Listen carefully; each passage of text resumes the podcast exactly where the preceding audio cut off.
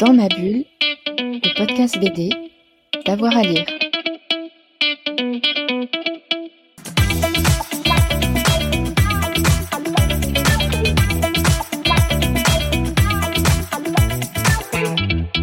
Bonjour à toutes et à tous, bienvenue dans cette nouvelle émission de Dans ma bulle, votre podcast 100% BD avec avoir à lire. Vous le savez, en ce moment, on explore, on redécouvre, on vous propose de redécouvrir euh, des autrices de bande dessinée quelque peu euh, oubliées et euh, on le fait avec Jessica Cohn. Bonjour Jessica. Bonjour qui est agrégé d'histoire et docteur en histoire contemporaine, spécialiste du dessin de presse et de la bande dessinée, plus particulièrement euh, des professionnels. Aujourd'hui, Jessica, on s'intéresse à Janine Lay, euh, qui est née en, 1927, qui est une dessinatrice française de, bande dessinée, qui est toujours euh, des nôtres.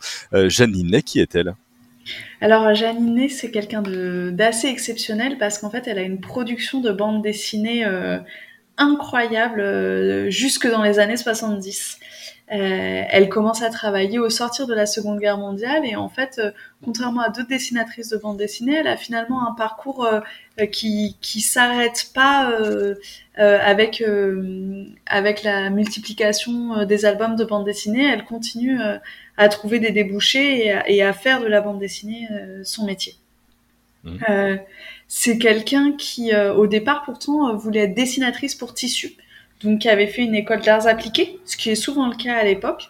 Mais en fait, elle n'a pas trouvé de travail comme dessinatrice pour tissu. Et donc, en fait, elle s'est formée euh, toute seule et aussi avec euh, de l'aide extérieure pour apprendre à illustrer, euh, pour, les, pour les illustrer pour la jeunesse. Et, en particulier, on a une archive d'elle euh, en 1900.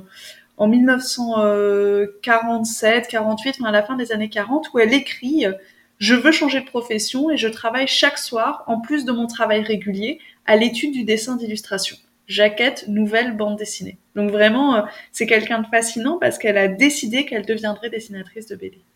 Ouais, c'est vraiment euh, un destin. Alors, ce qui est très intéressant avec euh, Janine Lay, par rapport, par exemple, à, Manon Yessel, c'est que elle, avec Henriette Robitali, elle va lancer une revue Bernadette, et notamment elle va lancer dans la revue Bernadette une nouvelle série, Priscille et Olivier, en 1957, euh, qui va s'appeler après euh, Les Jumelles.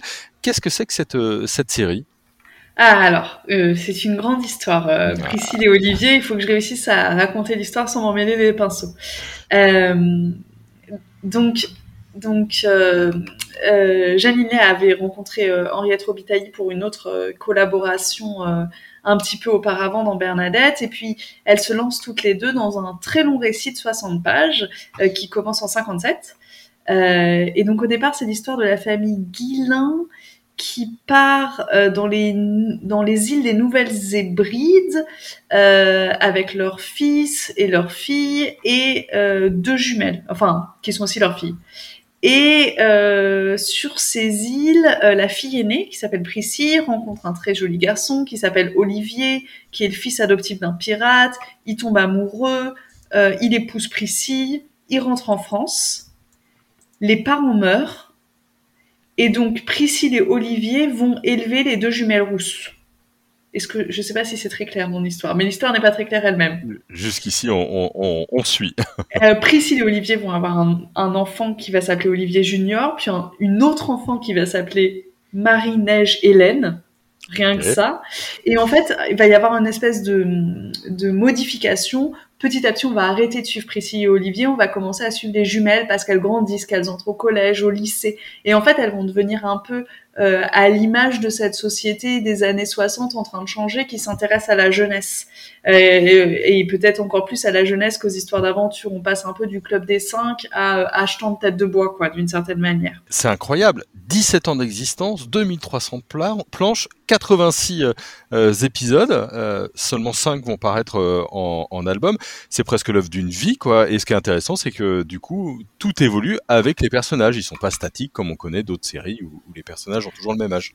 Ah, pas du tout, au contraire. Euh, donc ça dure 17 ans et effectivement les personnages grandissent, euh, les, des personnes meurent euh, et puis du coup vraiment en termes de scénario, au départ on est vraiment dans un scénario d'aventure et puis dans les années, à la fin des années 60, au début des années 70, on passe à des histoires du quotidien. Alors ça a pu décevoir certains lecteurs, mais ça ça annonce quelque chose de très intéressant sur la revalorisation du quotidien dans les, dans les années 70, en fait. La manière dont soudain euh, on peut raconter une histoire sur, euh, sur la vie des adolescents sans avoir besoin de mettre en scène euh, des tigres ou, ou des personnages, enfin, ou des, pardon, ou des paysages complètement fabuleux. En plus, à chaque épisode, il y a une énigme, donc c'est assez facile. On peut suivre tous les épisodes avec la résolution euh, familiale. Et ça parle de design, de religion, de valeurs, de mode. C'est vraiment un, un miroir de ces années-là. Euh, complètement. C'est, vraiment fascinant et, et, et voilà. c'est vraiment fascinant. Et puis après, euh, euh, notre dessinatrice, elle va réaliser d'autres séries, et notamment Dick et Servan, qui vont être publiés dans Les âmes vaillantes. Alors sur la série elle-même, euh, je suis moins capable d'expliquer euh, exactement quel est son scénario, mais Âme Vaillante, c'est toujours un, euh, des publications catholiques. On reste vraiment dans ce même euh, dans ce même foyer de publication, comme c'était le cas euh, la semaine dernière quand on en parlait pour Manon Yessel. Janine Lé, elle a travaillé toute sa vie pour les pour les illustrés catholiques, pour la série des illustrés catholiques. Et d'ailleurs, elle a commencé sa carrière grâce à un dessinateur qui s'appelle Lou Pêche, comme poisson en breton, qui est lui-même un, un- quelqu'un qui participe, euh, qui participe à, à ces illustrés et à ce milieu, qui est hyper prolifique dans les années 60-70. On n'a pas retenu hein, tous ces journaux, alors qu'en fait, euh, il faisait euh, la moitié des publications et la moitié des débouchés, euh, des débouchés de l'époque. Ouais, elle va beaucoup aussi travailler avec euh, Rose Dardenne euh, pour euh, notamment euh, Mirella et, et, et Nick. Sa dernière BD, c'est 1975. hein. Euh, Est-ce que tu en sais plus là-dessus avant qu'elle ne, ne disparaisse euh, complètement hein? C'est publié dans, dans Jean, qui évoque la, la vie de Brigitte Nielsen. C'est un scénario d'Isabelle Gentron.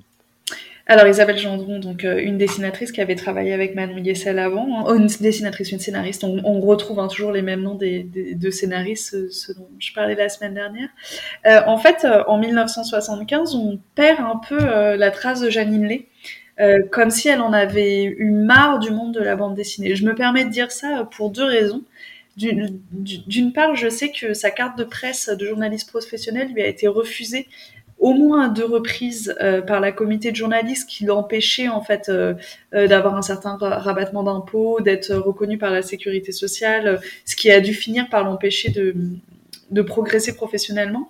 Mais d'autre part, il y a il y a deux ans, pendant le confinement, j'ai été contactée par son voisin qui m'a parlé un petit peu d'elle et qui m'a expliqué que elle a vraiment décidé de elle ne veut plus entendre parler de la bande dessinée. Donc il, voulait bien lui me donner quelques informations, mais il m'a bien expliqué qu'il était hors de question de la contacter pour lui parler de bande dessinée, que c'était un monde avec lequel elle était irrémédiablement, euh, je sais pas si elle était irrémédiablement fâchée, mais en tout cas elle avait plus envie d'en parler, d'en entendre parler, de revenir sur sa carrière.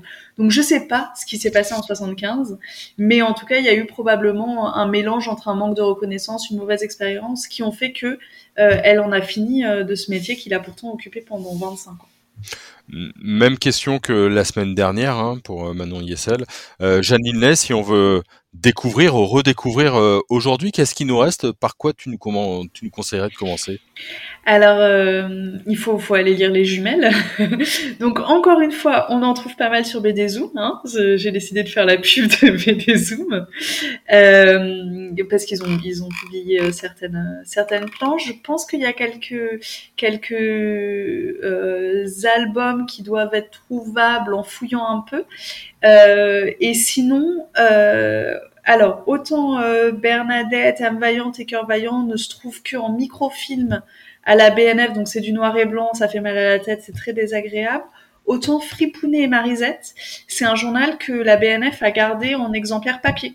Donc qu'on peut aller, qu'on peut aller découvrir et par ailleurs découvrir, découvrir d'autres, d'autres dessinateurs par la même occasion.